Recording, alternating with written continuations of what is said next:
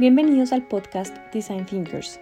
Yo soy Natalia Sandoval y los acompañaré en este espacio para hablar sobre innovación y diseño centrado en las personas. En este episodio hablaremos sobre proyectos ambientales e innovación con la experta Sara Cabrera Lizalde, secretaria de Medio Ambiente para la Alcaldía de Villavicencio en Meta, Colombia. Sara es además microbióloga con maestría en Medio Ambiente y Desarrollo y tiene experiencia en gestión ambiental, formulación de política pública, economía verde y también ha sido docente en estas áreas. Además ha trabajado como consultora para la Organización Internacional del Trabajo, OIT, y para la Sociedad Alemana de Cooperación Internacional, conocida como GIZ. Bienvenida Sara y gracias por aceptar nuestra invitación y acompañarnos hoy. ¿Cómo estás? Gracias Natalia y damos pues un saludo a todas las personas que nos escuchan el día de hoy. Estamos contentos de poder contarles un poco más de lo que ha sido el ejercicio desde la función pública y de cómo también estos son espacios de innovación y de articulación entre el sector público y el sector privado. Evidentemente tienes gran trayectoria en, proyectos de medio ambiente y de políticas públicas y por lo tanto de innovación. Pero me gustaría empezar preguntándote cuál crees que es la clave para encontrar un balance entre esos tres aspectos, que es medio ambiente, políticas públicas, innovación, cómo encontrar un balance allí para lograr que haya unos resultados clave y que pueda eh, generar innovación y cambios? Bueno, yo creo que lo primero de todo y muy valioso siempre cuando uno está en el ejercicio de, de, lo público y de lo privado, porque creo que también en ese espectro se da, es el tema del diagnóstico.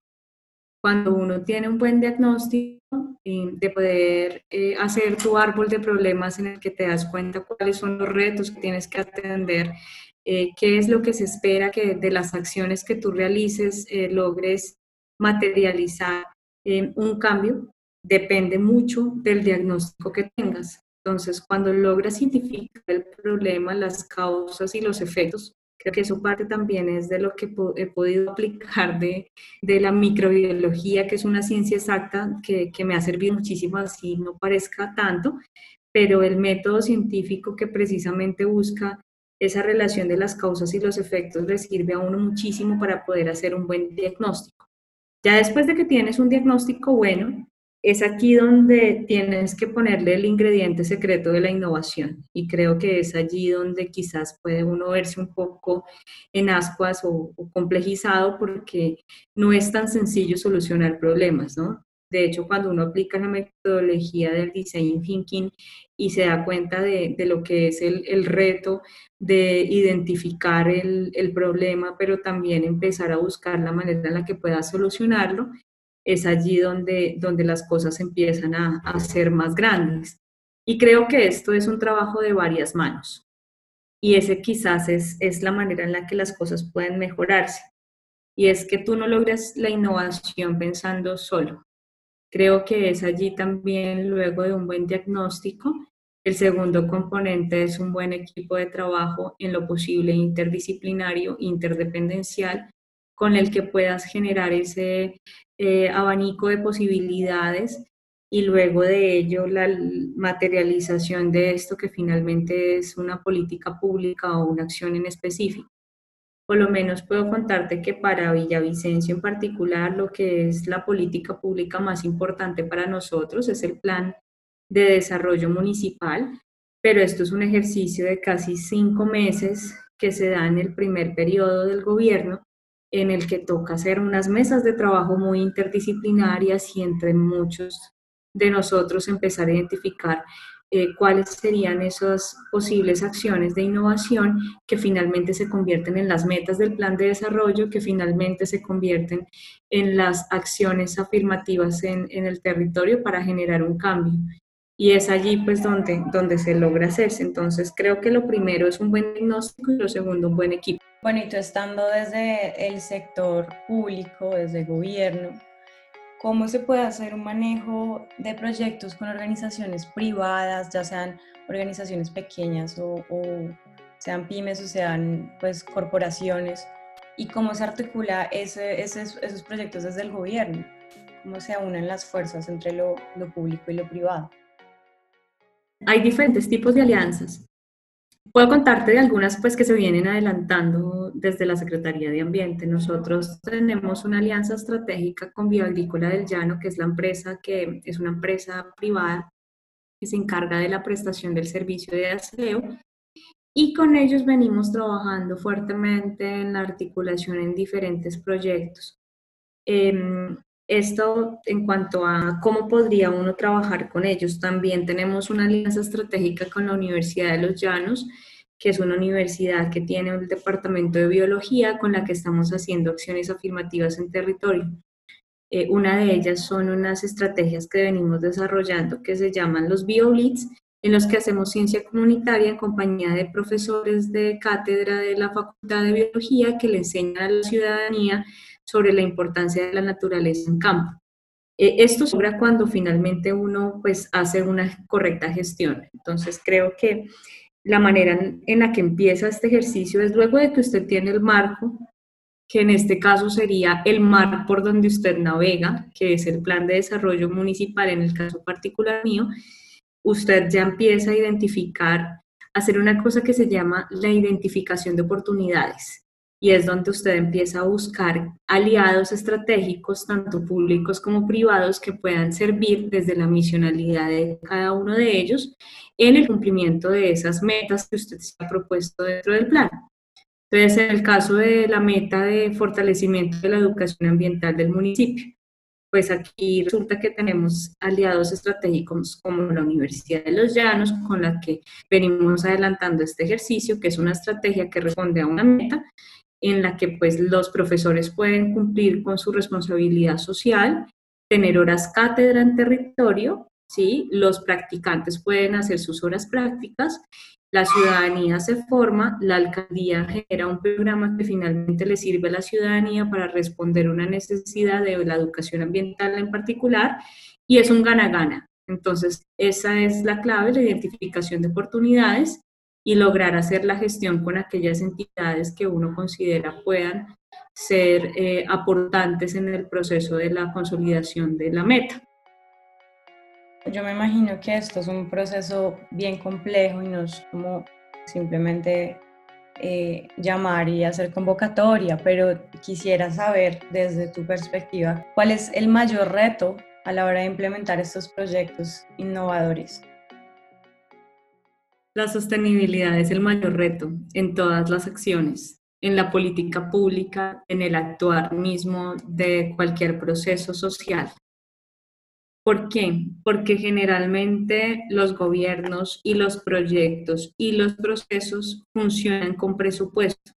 Si no existe un presupuesto destinado para o un doliente o una persona a cargo o un líder o alguien que finalmente eh, pida o gestione o formule, esté pendiente y le haga seguimiento al, al proyecto o proceso, finalmente este no logra materializarse como uno esperaría. Y creo que ese es el principal reto, lograr la sostenibilidad. Creo que la sostenibilidad parte, y eso digamos que es un ejercicio que me ha enseñado el, la misma labor de la, de la Secretaría, y es que cuando tú, los gobiernos cambian, ¿no? Los gobiernos cambian, las instituciones cambian, el decano que está hoy puede que no sea el siguiente decano, la secretaria que está hoy en el siguiente gobierno no va a ser la misma. Eh, los gobiernos cambian, pero hay una cosa que no cambia, que es la gente.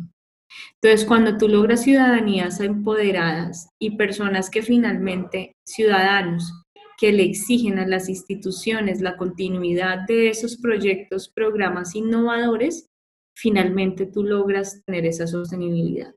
Entonces, creo que eso parte también de la manera en la que tú desde el momento de la planeación involucras a la ciudadanía, porque con eso puedes garantizar que la ciudadanía misma, en su ejercicio ciudadano constitucional, exija a las instituciones el mantenimiento de este tipo de propuestas, a las instituciones en general y, a las, y en general a las empresas también. Entonces, eh, tú generas un mercado también, una necesidad y un, un, proceso pues, de relacionamiento de las comunidades con, con el entorno y de buscar una solución que pueda tener largo plazo. Entonces, el principal reto es la sostenibilidad. La manera de afrontarlo es haciendo que la ciudadanía se apropie de, de este tipo de estrategias y las exija.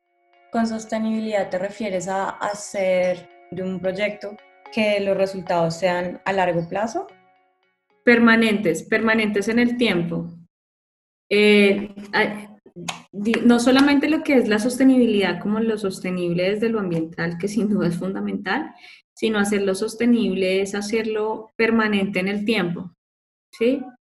Que no simplemente sea un proyecto de un momento, de un recurso, de un periodo en particular, sino que pueda trascender los periodos y los procesos, ¿sí? Y eso se logra cuando tienes ciudadanías que se apropian de esos proyectos innovadores. Y eso pues le puedo explicar un ejemplo muy sencillo.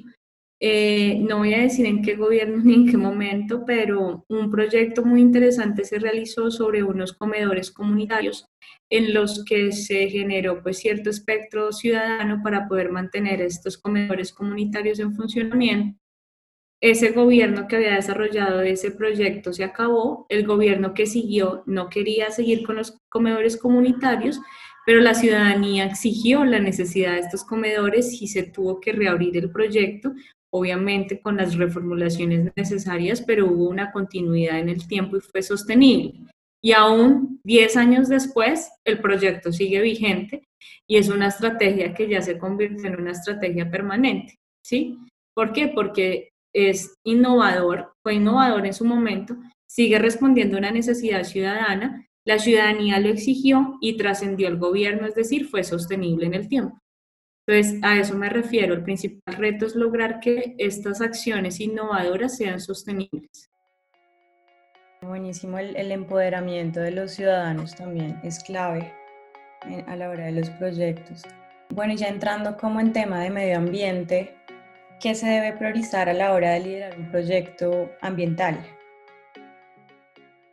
Lo primero, primero, pues partiendo luego del contexto de la problemática ambiental, del impacto ambiental que se genera o de, la, de lo que uno espera solucionar y de la identificación de ese espacio, ¿no? del lugar donde se piensa desarrollar eh, y de tener a la comunidad empoderada también, es em, entender que no todo tiene que estar al servicio de, del ser humano.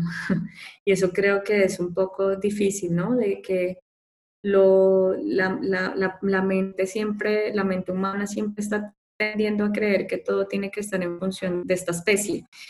Cuando uno entiende que no es así, es posible pues desarrollar otro tipo de alternativas. Un ejemplo muy claro y creo que hoy es la economía verde eh, lo que mueve las dinámicas económicas del mundo. Usted puede ver que hace 15 años nadie daba un peso por los carros eléctricos y hoy en día en la bolsa es una de las de los activos que mayor cotiza. ¿Eso qué significa? Que, que realmente estamos entendiendo que el planeta tiene límites que debemos generar innovación alrededor de lo que es la transformación tecnológica hacia un menor impacto al ecosistema y al ambiente y que esto además puede generar una gran alternativa de negocio porque se está abriendo un nuevo mercado y responderle a ese mercado que se abre. Entonces, Em, creo que esa es, esa, es, una de las cosas pues, más importantes en términos ambientales, entender que los recursos son limitados, los recursos naturales, de que el ambiente es eh, bastante impactado por todas las acciones que tenemos, que somos y dejamos huella desde el momento en el que nos levantamos hasta que nos acostamos, eh, pero que parte de lo que podemos desarrollar en proyectos de innovación tienden a responder cómo se puede mitigar ese impacto que hacemos al ambiente y generar pues una, una posible idea de negocio. Eh, hay, hay, muchos, de hecho, pues todo lo que ha sido la innovación eh, alrededor del tema de las energías renovables, la utilización de la energía solar como mecanismo también, el almacenamiento, Mm, todo lo que tiene que ver ahora eh, con la economía circular, que es otro espectro importante de sostenibilidad que ahora está cogiendo mucho más boom porque es un beneficio también doble y es el hecho de que usted pueda tener, por lo menos en la industria textil, que es la tercera o segunda industria que más contaminación le produce al mundo, eh, alternativas como telas reutilizadas o telas hechas de tejidos de, de, polímeros recuperados de algún proceso de recuperación o transición de, de recuperación que finalmente permite que usted pueda eh, reusar, reutilizar y entender que muchas de las cosas que antes considerábamos como residuos no lo son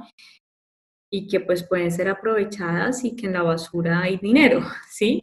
Y que la ropa que ya no me sirve resulta que si yo la mando a la modista y quiero recuperarla, la puedo recuperar, simplemente pedazos de tela me pueden hacer un vestido.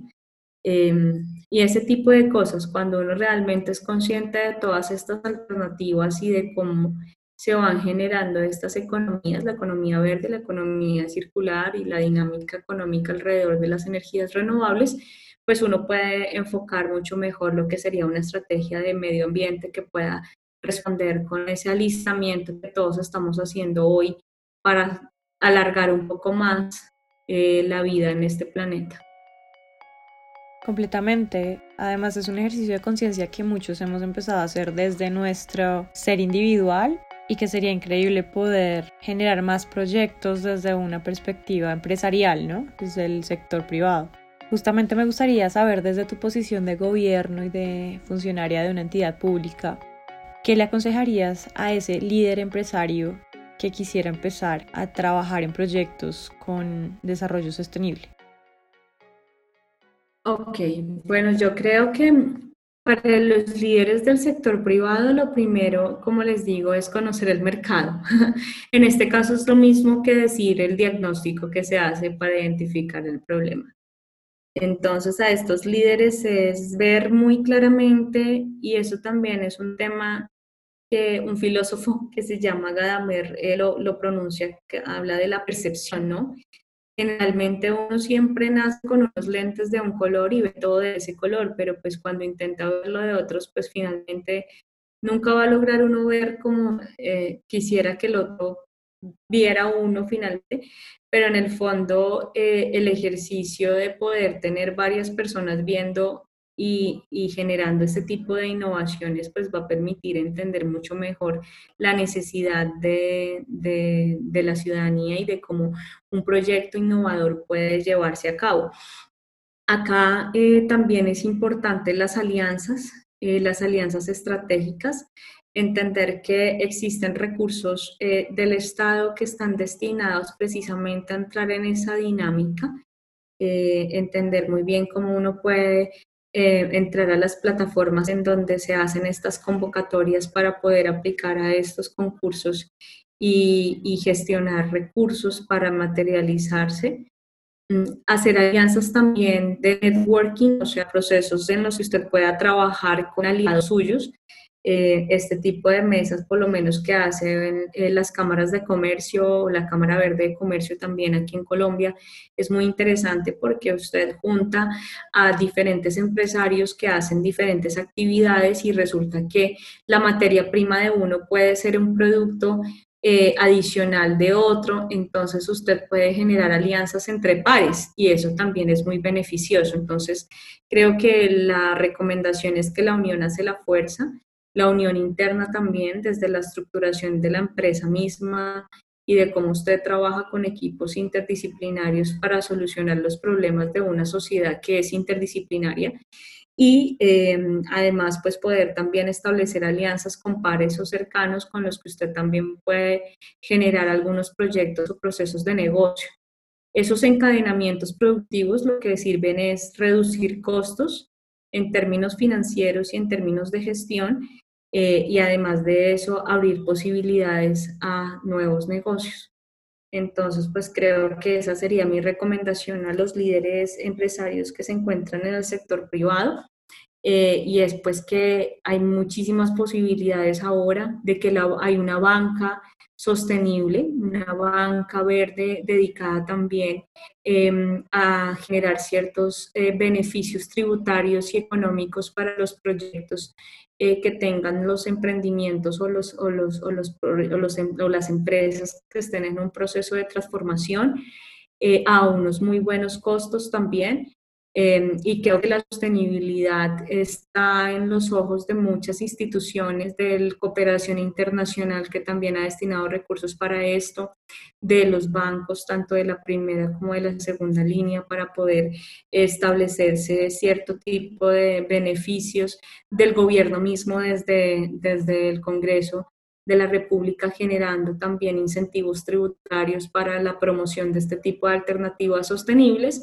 Y creo pues que estamos en un proceso de alistamiento, sé que la pandemia nos ha dejado desilusionados, ansiosos con muchas cosas, pero creo que debemos sacarle em, prácticamente a, esta, a esta crisis la ventaja. Y es que la pandemia también nos pone de manifiesto que debemos generar cambios sustanciales en los modelos en los que nos relacionamos con la naturaleza y que sin duda este tipo de alternativas de innovación son muy beneficiosas. Hoy en día la gente está invirtiendo en una alimentación saludable, la gente está invirtiendo en que la bicicleta sea un medio de transporte mucho más frecuente, la gente hoy en día también está eh, invirtiendo en poder generar como cierto tipo de beneficios hacia los otros. Entonces creo que esto nos lleva a ser un poco más empáticos y es una oportunidad de innovar también desde el sector empresarial. La empatía, como lo dices, la posibilidad de ver desde otras perspectivas nos abre las puertas a la innovación, así como mencionaste las alianzas con organizaciones, sean públicas o privadas, y la colaboración también son claves para la gestión de proyectos. Sara, muchas gracias, ha sido un gusto tenerte con nosotros el día de hoy. Gracias por conversar. No, muchas gracias a ti por esta invitación. Siempre eh, fan número uno de lo que tiene que ver con el design thinking. Creo que es una manera muy bella de poder asumir y solucionar también muchos de los problemas del, del mundo en sí. Em, eso nos permite precisamente ser empáticos, construir en comunidad y en colectivo. Creo que es una metodología muy bella. Yo estoy intentando aplicar también acá en Villavicencia en algunos espacios de educación ambiental con comunidades. Y creo pues que esta posibilidad también de participar y de poder contarles a todos un poco de lo que venimos haciendo desde aquí, desde Villavicencio Meta, y que esperamos pues se promueva en muchos espacios también, es, precisamente poder aplicar muchas de esas eh, de esos conceptos tan valiosos como la empatía, eh, como la posibilidad también de construir en colectivo, eh, del trabajo en equipo y, de ir más allá, de pensarse más allá de, de, lo que está. Entonces, pues muchas gracias por este espacio y siempre pues estaré en disposición también de poder atender atenderlo y, de, seguir avanzando en él. Y gracias también a nuestra audiencia por escucharnos, como siempre. Gracias por escuchar Design Thinkers. Recuerden que los acompañó su host Natalia Sandoval. Si les interesa saber más sobre este podcast, pueden escribirme natalia.designthinkers.es. Nos vemos en un próximo episodio con más expertos internacionales para hablar sobre innovación y diseño centrado en las personas.